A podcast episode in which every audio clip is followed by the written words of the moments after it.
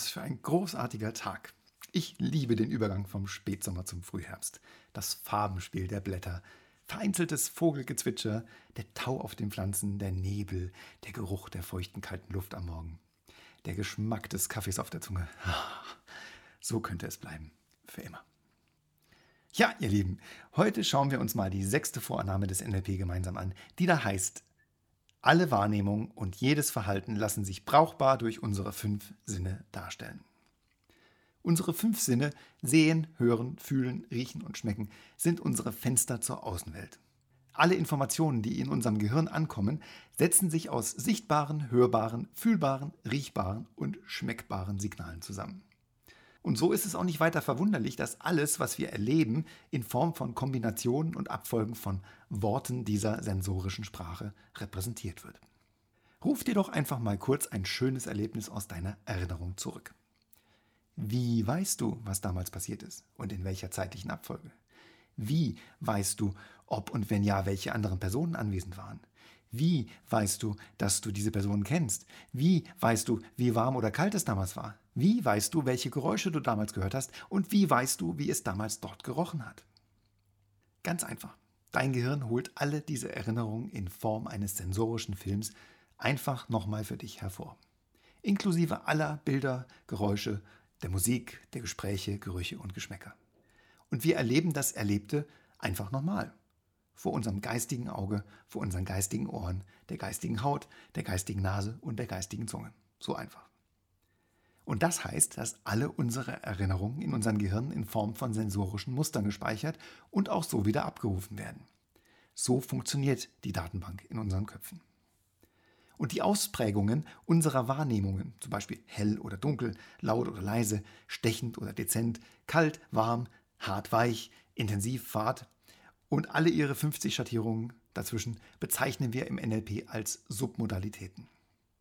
In den NLP-Ausbildungen spielen diese eine ganz grundlegende Rolle, da sich, sobald man diese Submodalitäten verändert, auch gleichzeitig und automatisch das Empfinden, die emotionale Reaktion auf den sensorischen Film verändert. Wenn zum Beispiel die Erinnerung an eines deiner Erlebnisse ein farbiger Film ist und du jetzt mal die Farbe herausnimmst und diesen Film einfach in Graustufen oder Schwarz-Weiß abspielst, dann achte doch mal darauf, was sich in deiner Wahrnehmung so alles verändert. Oder schau dir mal statt eines Films ein Standbild an. Oder dreh mal die Lautstärke der Geräusche voll auf.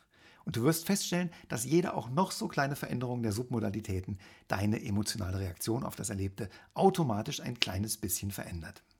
Oder auch ein bisschen mehr. Vielleicht hast du sowas ähnliches auch schon mal gesagt. Damals, als es passiert ist, war das eine Riesenkatastrophe. Mir war noch nie im Leben etwas so peinlich. Am liebsten wäre ich in einem schwarzen Loch im Boden verschwunden. Naja, was soll ich sagen? Heute, 20 Jahre später, kann ich darüber lachen. Ich weiß auch gar nicht mehr, warum mir das damals peinlich war. Und das bedeutet, dass sich in den letzten 20 Jahren etwas in der eigenen Wahrnehmung geändert haben muss. Und zwar die Art und Weise, wie wir über das Erlebte denken. Und Denken ist nichts anderes als ein Ausdruck, der die Verarbeitung von sensorischen Informationen und die emotionale Reaktion darauf beschreibt. Auf NLP-isch heißt das nichts anderes als, dass sich die Submodalitäten der erinnerten Wahrnehmung verändert haben müssen. Richard Bendler sagt dazu gerne, warum erst 20 Jahre warten, wenn du auch gleich darüber lachen kannst? Wir können also entweder 20 Jahre warten und darauf hoffen, dass sich die Submodalitäten irgendwann zufällig von selbst ändern, oder wir wenden einfach NLP an und ändern sie aktiv, und zwar sofort und jetzt. Und auch alle unsere Fähigkeiten sind nichts anderes als Programme, die in ganz ähnlicher Weise kodiert werden. Nimm mal an, du siehst einen schönen dampfenden Becher Kaffee vor dir. Der anregende Geruch steigt dir in die Nase.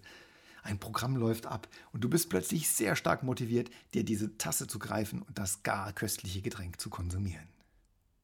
Aber wie weißt du denn, wie das geht? Und wie weißt du, dass das etwas Gutes für dich ist?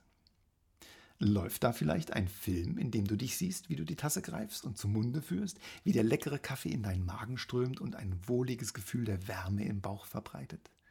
Wie sich ein Lächeln in dein Gesicht zaubert, wie sich dein Blick defokussiert, wie du noch tiefer in diese angenehme, wohlige Trance abtauchst? Wie du die Zeit anhalten möchtest, damit dieser Moment für immer währt? Irgendwas in der Art? Und wie machst du es dann? Wie geht dein Arm ausstrecken und wie weißt du, wann du genau damit aufhören musst? Das geht nur durch den Vergleich der visuellen Informationen, die deine Augen liefern, kombiniert mit der kinästhetischen Information deiner Fingerspitzen und mit einem ständigen Vergleich dieser Daten mit historischen Daten aus deiner Erinnerung. Und wie geht nochmal Zugreifen? Und wann ist Zugreifen fest genug, damit die Tasse auf dem Weg zum Mund nicht herunterfällt? Wie weißt du, wann der Kaffee zu heiß oder gerade richtig temperiert ist, damit du dir nicht die Zunge verbrennst? Äh, Moment mal. Wie weißt du, dass es einen Zusammenhang zwischen heiß und Zunge verbrennen gibt? Und das könnten wir jetzt endlos fortsetzen. Die Antwort auf die Frage, wie machst du es, ist auch wieder nichts anderes als eine Abfolge von sensorischen Informationen, die dein Gehirn gespeichert hat. Und das nennen wir im NLP eine mentale Strategie. Das wäre dann deine Ich brauche jetzt unbedingt einen Kaffee Strategie. So machst du dir möglicherweise Lust auf einen Kaffee. Wäre es nicht hochspannend, mal einen Blick in dein Unterbewusstsein zu werfen, mal zu verstehen, was da so alles passiert den lieben langen Tag lang? Wie du denkst, wie du dich motivierst, wie du Dinge vor dir herschiebst, wie du dir Dinge schönredest oder wie du andere Dinge einfach erledigt bekommst. Ich bin mir sicher, dass du da die eine oder andere Überraschung erleben würdest.